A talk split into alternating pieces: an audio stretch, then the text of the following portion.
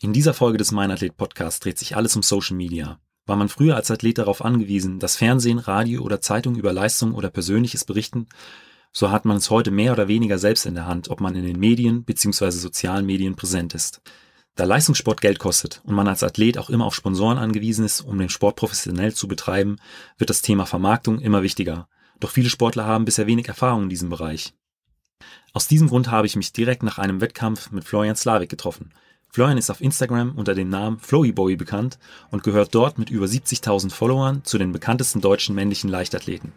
Ich habe ihn gefragt, worauf es ankommt, wenn man auch in den sozialen Medien erfolgreich sein möchte. Und jetzt viel Spaß mit der neuesten Folge.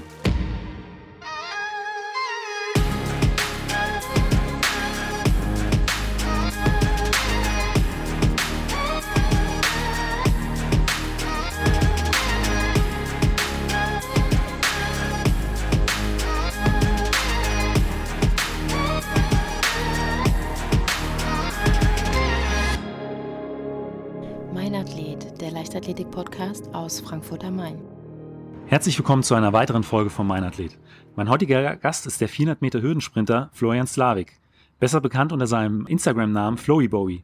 Florian hat eine Bestzeit über die 400 Meter Hürden von 54,87 Sekunden und ist schon seit einigen Jahren als Leichtathlet aktiv. Aber Florian, erzähl mir doch mal, wie bist du zur Leichtathletik gekommen? Ja, schon ganz, ganz früh. Äh, meine Mama hat früher auch die Leichtathletik betrieben. Sie war Speerwerferin, Hab dann mit fünf äh, schon angefangen. Klar, mit fünf geht man dann erstmal ins Kinderturnen. Und ähm, ja, das waren dann die ersten Schritte von mir. Hab dann in Friedrichshafen, bei meiner Heimat, äh, war mein erster Verein dort waren meine ersten Schritte in der Leichtathletik und dann hat's immer, es hat sich immer weiterentwickelt. Und dann bist du direkt auf die 400 Hürden gegangen oder? Nein, ist eine lustige Geschichte. Ich war tatsächlich äh, Speerwerfer, habe da so ein bisschen das Talent von meiner Mutter gehabt, aber natürlich hatte ich nicht die körperlichen Voraussetzungen, um dann irgendwann äh, da weiterzumachen. Hatte aber immer schon ja sehr sehr viel Fleiß ins Training reingesteckt und dann hat man gesagt, ey, probier doch mal 400 Meter, 400 Meter Hürden und dann hat sich das so entwickelt. Was macht für dich den Reiz der 400 Meter Hürden aus? Ich denke, wenn ich nur im Kreis rennen würde, wie bei den 400 oder bei den 800, das wäre vielleicht auf Dauer irgendwann ein bisschen langweilig. Und einfach dieses, dieses Technische, der, der Hürdenrhythmus und eben aber auch die, die Schnelligkeit sind einfach für mich super interessante drei Komponenten, die den Hürdenlauf ausmachen. Mit was für einem äh, Rhythmus läufst du über die Hürde? Ich laufe mit dem 15er Rhythmus, das heißt, das ist immer das gleiche Schwungbein und das gleiche Nachziehbein. Äh, und ja, hoffe, dass ich das äh, immer bis zum Ende durchstehe. Manchmal wird es dann ein 16er oder ein 17er am Ende. Aber äh, ja, am Ende heißt es ja nur schnell laufen, da ist der Rhythmus dann auch irgendwann egal. Ja, und äh, wie häufig trainierst du in der Woche? Ich trainiere jeden Tag. Äh, klar, im Winter auch mal mehr als im Sommer, aber tatsächlich jeden Tag. Wie ist dein Training dann so aufgebaut? Also macht ihr viel Tempoeinheiten, viel Technik an der Hürde? Ge genau, das sind äh, zwei wichtige Komponenten. Dazu gehört natürlich auch noch das Krafttraining viel Athletik, äh, Ko Koordinationsübungen. Äh, aber das wird auch genauso geballert im Training über Hürden und nicht äh, über Hürden. Wir haben dann eine coole Gruppe und das macht natürlich dann in der Gruppe ganz viel Spaß. Und was machst du neben dem Sport? Ich habe studiert in Ulm, International Business und arbeite jetzt ähm, ganz in der Nähe von Sindelfing, wo ich jetzt starte, aber bin eben auch noch ähm, ja, im Social Media relativ aktiv und habe das auch noch neben dem Sport. Du hast jetzt quasi auch schon äh, das Stichwort gegeben, Social Media. Ähm, du bist äh, einer von sehr, sehr wenigen deutschen Leichtathleten mit über 50.000 Followern. Der einzige, der mir spontan noch einfällt, ist der Speerwerfer äh, Johannes Vetter mit äh, rund 70.000 äh, Followern. Da ist meine Frage, wie hat das Ganze bei dir angefangen? Also wie hast du so eine große Basis an Fans aufbauen können? Ich hatte schon immer ja, Interesse an Bildern und das war schon als Kind so und, und, und ähm, hatte, ja, bin eigentlich ein relativ extrovertierter Typ und, und mag es so zu erzählen. Und dann dachte ich mir, komm, ich lade mir Instagram mal runter. Das war noch gar nicht so lange her, vor, ja, vor knapp drei Jahren war das. Ähm, und dann hat das angefangen. Hab, klar, ich, ich war, hab, hab, äh, dazu muss man vielleicht wissen, ich war ähm, eine Zeit lang in, in Taiwan habe ich gelebt, war auf vielen Sprachreisen, kenne also schon relativ viele Leute und äh, so hat sich das dann langsam entwickelt, dass man eben diese Leute dann auch dort wieder trifft auf Instagram, sage ich mal. Und äh, so wurde es dann peu à peu einfach immer mehr. Und jetzt sind es eben, ich glaube, knapp 75.000 zurzeit. Hattest du da spezielle Strategien, um äh, diese, diese Basis aufzubauen? Na gut, wenn man anfängt mit Instagram, dann hat man ja nicht das Ziel, okay, ich möchte in einem Jahr 10.000 Follower und in, 20, äh, in zwei Jahren 50.000 Follower. Das, ich glaube, das ist, wäre vermessen, wenn man so rangeht, sondern ja. am Anfang postet man ja erstmal privat, sage ich mal, für seine Freunde oder, oder sowas und dann merkt man, oh, okay, meine Bilder Hürdenbilder sind natürlich auch relativ spektakulär, sage ich mal. Jeder hat wahrscheinlich in der Schule mal Hürden probiert und weiß, okay, das ist nicht ganz so easy. Und dazu Bilder zu schießen, äh, ja, sieht dann doch auch spektakulär aus. Und ähm, so würde das dann einfach mehr, immer mehr. Und dann klar, als es denn mehr wurde, braucht man schon äh, eine, ein bisschen eine Strategie, dass man einfach sich überlegt, okay, wie, wie, wann poste ich, zu welcher Uhrzeit oder was poste ich. Aber klar, es gibt auch mal Tage, wo man sagt, ey, heute habe ich echt keine Lust auf Instagram, dann lässt man es halt auch mal. Ne? Du hast gesagt, die ähm, Hürdenbilder sind besonders spektakulär. Ähm, hast du jemanden immer an deiner Seite, der die Bilder für dich macht? Ja, absolut. Also das sind dann schon immer semi-professionelle Fotografen oder sehr professionelle Fotografen. Das kann man nicht mehr mit dem Handy machen, gerade eben, weil auch die Bewegung ja doch relativ schnell dann ist. Ähm, also das müssen dann schon sehr, sehr gute Kameras äh, machen. Okay. Was machst du mehr? Äh, Stories, IGTV, normale Posts? Also gibt es da was, was du favorisierst? Ich finde, für den Zuschauer sind die, die Stories das, das Entscheidende und deshalb bin ich da auch am meisten aktiv, ähm, weil das ist einfach am, am nächsten für den Zuschauer. Der, da kann man auch am meisten erzählen. Klar, ein Posting, da kann man auch seine Themen rein, reinschreiben oder verfassen und ein, schön, ein schönes Bild dazu aber einfach diese Stories ist einfach so das Reale, das ist so wie man ist, das ist, kann auch sehr, ist eben auch sehr authentisch und ähm, deshalb ist das eigentlich so meine Nummer eins. Also quasi, wenn du jetzt auf einem äh, Wettkampf bist oder im Training, dann äh, machst du hier und da mal ein kurzes Video und stellst es dann direkt äh, online. Richtig, genau. Es ist ja immer gut, wenn man eine Trainingsgruppe hat, dann kann man mal schnell sagen, komm, mach mal schnell ein Video. Das ist überhaupt mit keinem großen Aufwand verbunden. Äh, klar, für, für ein Posting muss man sich dann schon mal ein paar Gedanken machen, muss das richtige Bild suchen, den richtigen Text, über welches Thema man sprechen möchte. Und eine Story kann man einfach so äh, kurz verfassen. Was würdest du sagen, was muss ein guter Post auf Instagram äh, mitbringen, dass er viele, ja, viele Reaktionen äh, nach sich zieht? Ich denke, in erster Linie muss der Text passen. Ich glaube, wenn man, wenn man jemandem folgt, dann folgt man dem aus einem Grund. Und das ist entweder das Bild, wenn, es, wenn der derjenige schöne Bilder hat, oder eben Texte, die einen selber ansprechen. Und oft ist es beim Sport ja so, dass es vielleicht mal nicht so gut läuft, dass man in einem Tief ist und dass man dann eben durch dieses, ja, ganz äh, einen Text verfasst, wie man sich fühlt. Und da, dazu muss das Bild ja auch gar nicht passen, weil gerade wenn man äh, ja immer Bilder, das ist natürlich auch ein Aufwand, immer Bilder zu, zu schießen, ne? aber Texte können ja ganz spontan sein und seine Gefühlslage einfach äh, mitteilen. Okay, das hätte ich jetzt so auf den ja, ersten Blick nicht gedacht. Instagram lebt ja, äh, wenn man die App öffnet, eigentlich von den, von den Bildern, von den Videos. Du sagst jetzt, die Texte sind doch sehr, sehr wichtig. Äh, das ist interessant. Also da legst du viel Wert drauf. Ähm, du schreibst die Texte dann wahrscheinlich auch selbst. Genau, also die sind alle selber geschrieben. Na klar nimmt man mal ein Zitat von, von irgendjemandem oder sowas natürlich, aber die sind sonst alle selber geschrieben. Ähm, und für mich sind die eben auch wirklich so, wie es halt einem geht. Wie gesagt, wenn es einem mal nicht so gut geht, dann kann man das, wird das da auch äh, dargestellt. Aber trotzdem auch nochmal vielleicht zurück zu den Stories, dass diese wirklich für mich das A und O sind und danach kommt dann erst das Posting. Und auf der anderen Seite in einem Instagram-Post, was geht gar nicht? ja, grundsätzlich kann ja jeder posten, was er möchte. Ne? Ich äh, ja, ich meine, andere, klar, auf Instagram gibt es auch viel Neid, sage ich mal, oder auch mal vielleicht Kritik. Ich finde, das öffentlich zu machen, finde ich jetzt nicht so toll, würde ich jetzt nicht machen. Äh, aber ansonsten kann ja jeder wirklich da posten, was er möchte. Ne? Ob das, wie gesagt, ob das dann gut ankommt oder nicht, das sei dann dahingestellt. Aber ich denke nicht, dass es da jetzt eine Faustregel gibt. Okay. Wie viel Zeit investierst du in der Woche in, in Instagram? Klar, es ist schon aufwendig. Das muss man, da wird man auch oft belächelt, wenn man sagt, ja, ich bin ein bisschen aktiver auf Instagram, äh, weil man muss ja auf Kommentare antworten. Wenn man diese Stories macht, dann wird, bekommt man da auf, äh, Antworten drauf. Man muss natürlich Content produzieren. Das heißt, man muss äh, schauen, okay, wann, wann mache ich die Bilder wann poste ich. Vor allem natürlich auch mit dem Training. Training ist meistens, sage ich mal, zwischen 17 und 21 Uhr. Das ist eigentlich eine gute Zeit zum Posten. Also muss es davor gemacht werden, danach, aber da, da muss man ja auch wieder arbeiten. Also es sind schon alles Komponenten, wo man, wo man auch berücksichtigen muss und wo vielleicht man als Außensteher denkt, ja, das ist doch alles easy, aber so easy, so easy ist es eigentlich gar nicht. Ne? Nutzt du Software am Computer, um das Ganze vielleicht so ein bisschen zu unterstützen, zu planen? Da gibt es ja verschiedene Möglichkeiten, um dann zumindest den äh, Post mal so ein bisschen vorzustrukturieren. Genau, ich weiß auch einige, die das äh, nutzen, aber ich habe das noch nie gemacht, werde das auch nie machen. Das ist bei mir alles, äh, ja, also ich mache das alles auf, auf meiner, meiner Basis, ohne irgendwelche Software oder sonst irgendwas. Komplett vom Handy aus. Richtig, ja. Du hast eben angesprochen, äh, zwischen 17 und 21 Uhr. Ist das so die beste Zeit, um äh, bei Instagram was zu posten? Oder ähm, ja, ist es irrelevant, ob ich es jetzt morgens um äh, 8 oder abends um 8 raushaue? Meiner Meinung nach ist das die beste Zeit, ja, weil da haben die Leute Zeit, da sind sie, haben sie Feierabend, sind vielleicht dann im Zug oder im Bus äh, auf dem Weg nach Hause, sind also am Handy und äh, ja, deshalb denke ich, da ist, ist das die beste Zeit. Ja. Okay. Würdest du sagen, dass Instagram mittlerweile für dich ja auch so eine Art Job geworden ist? Definitiv kann man mit Sicherheit so sagen. Wie gesagt, das, das ist nicht ganz so einfach, wie man das äh, vielleicht als Außenstehender denkt.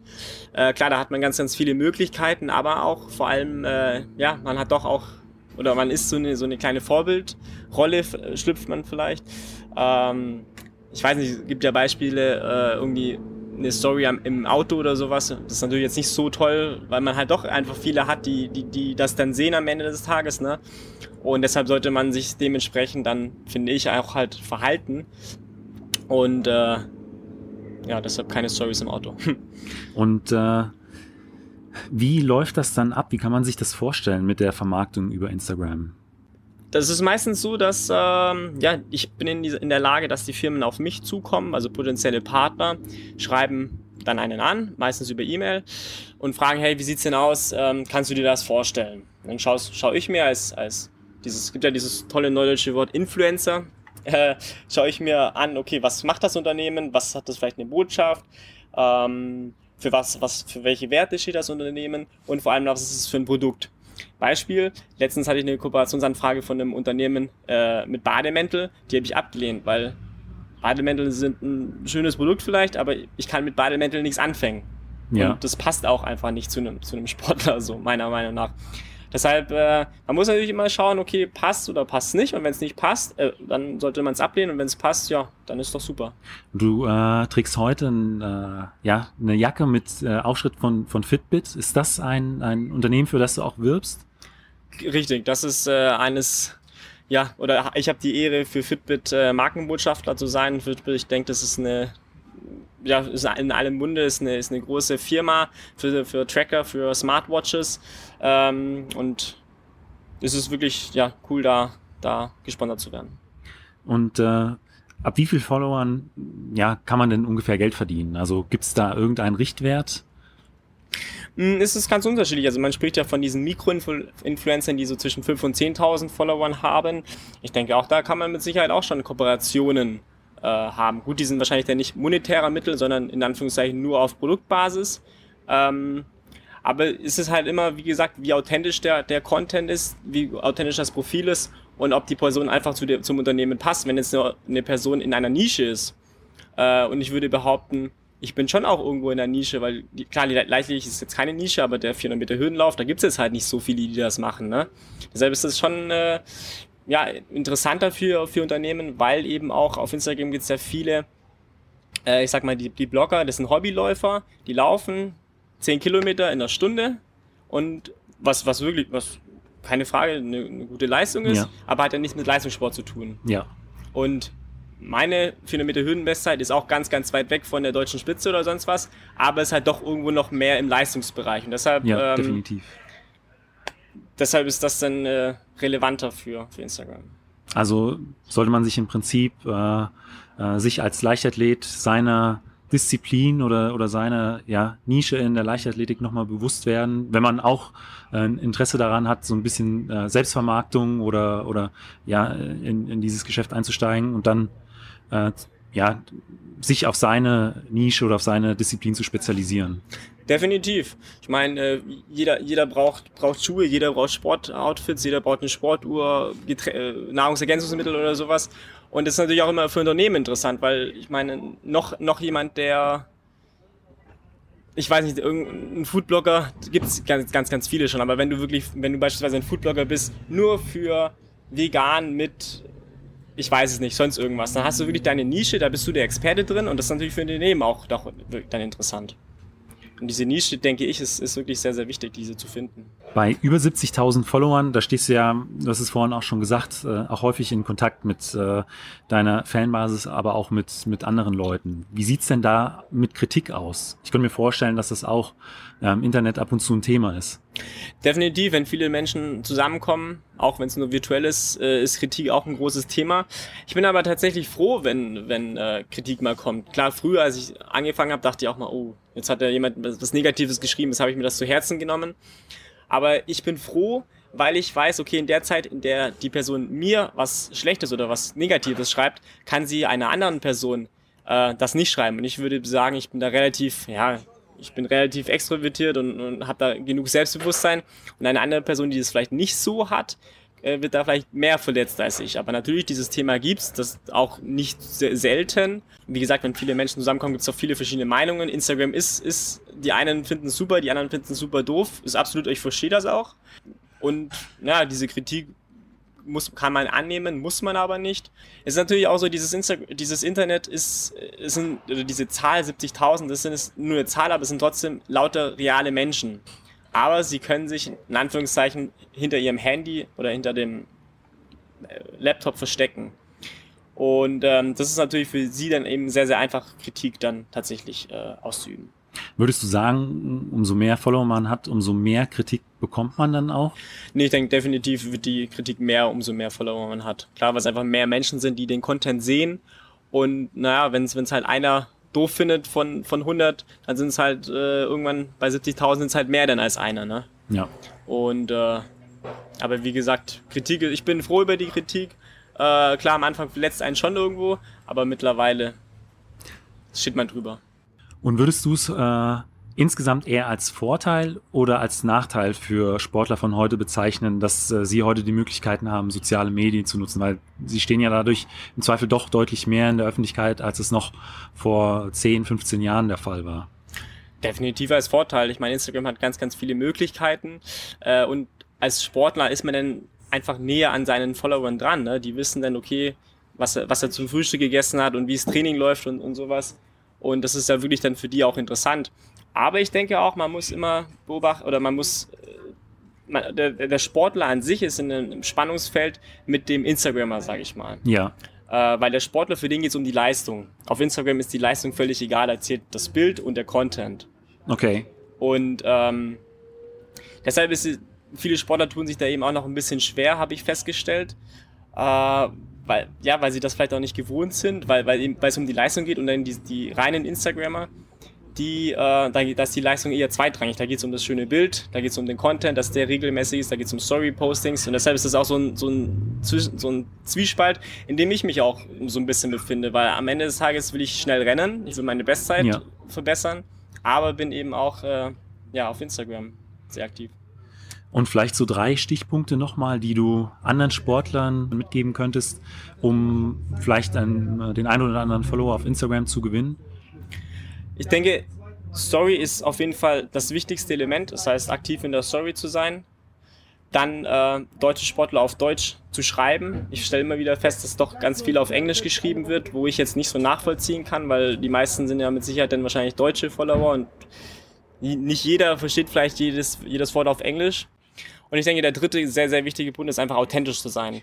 Das heißt, vor allem, äh, auch wenn man vielleicht einen Wettkampf mal nicht so gut läuft, was wahrscheinlich bei jedem mal vorkommt, dass man da dann trotzdem authentisch ist und das wollen eigentlich auch die Leute hören und, und sehen. Ne?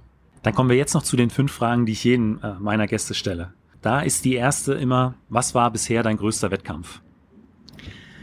Mein größter Wettkampf ist eigentlich immer der gegen mich selbst, weil ich bin, du hattest ja schon andere äh, Top-Athleten, da bin ich absolut weit äh, weg von denen, von den Leistungen von denen.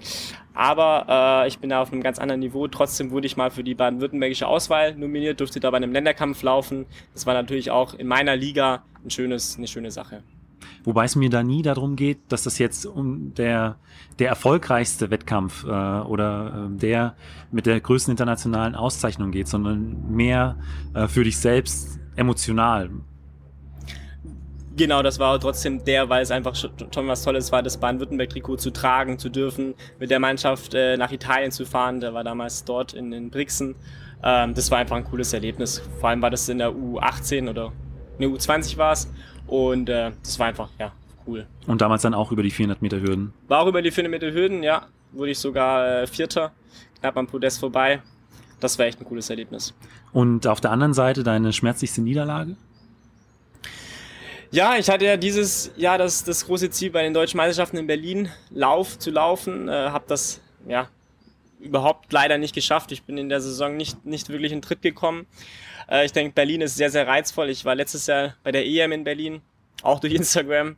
Ähm, und das war einfach cool, da, da, da das anzuschauen, die, die Sportler, wie sie alles geben. Ich hatte da wirklich Gänsehaut einfach schon, weil das Stadion halt einfach so auch so prägnant ist. Ja. Und da wäre ich sehr, sehr gerne gelaufen. Habe ich nicht geschafft. Heißt aber jetzt Mund abwischen und für nächste Saison eben noch harter trainieren, dass es dann klappt. Auch wenn es nicht in Berlin ist, die Deutschen.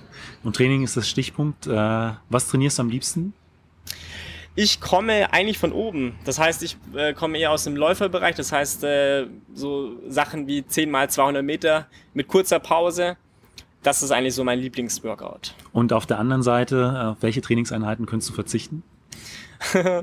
ja, vor allem so technische Sachen, also gerade Start, äh, Starts auf die ersten 50 Meter oder sowas, da denke ich immer so, oh. Hürdenüberquerung? Okay. Ja, das macht wieder Spaß, aber tatsächlich nur die Starts, äh, 50 Meter oder 30 okay. Meter, das ist jetzt nicht so meins. Und äh, was würdest du jungen Athleten mitgeben wollen? Immer dranbleiben, auch wenn es nicht so klappt. Ich meine, auch die, die großen Vorbilder, die man im, im Fernsehen sieht, die haben alle mal klein angefangen und die hatten mit Sicherheit auch ihre Niederlagen. Aber dann heißt es eben, ja, weitermachen. Ich denke, ähm, Fleiß schlägt immer Talent. Und da dann einfach dranbleiben, um dann irgendwann wird man belohnt für sein, für sein Engagement im Training.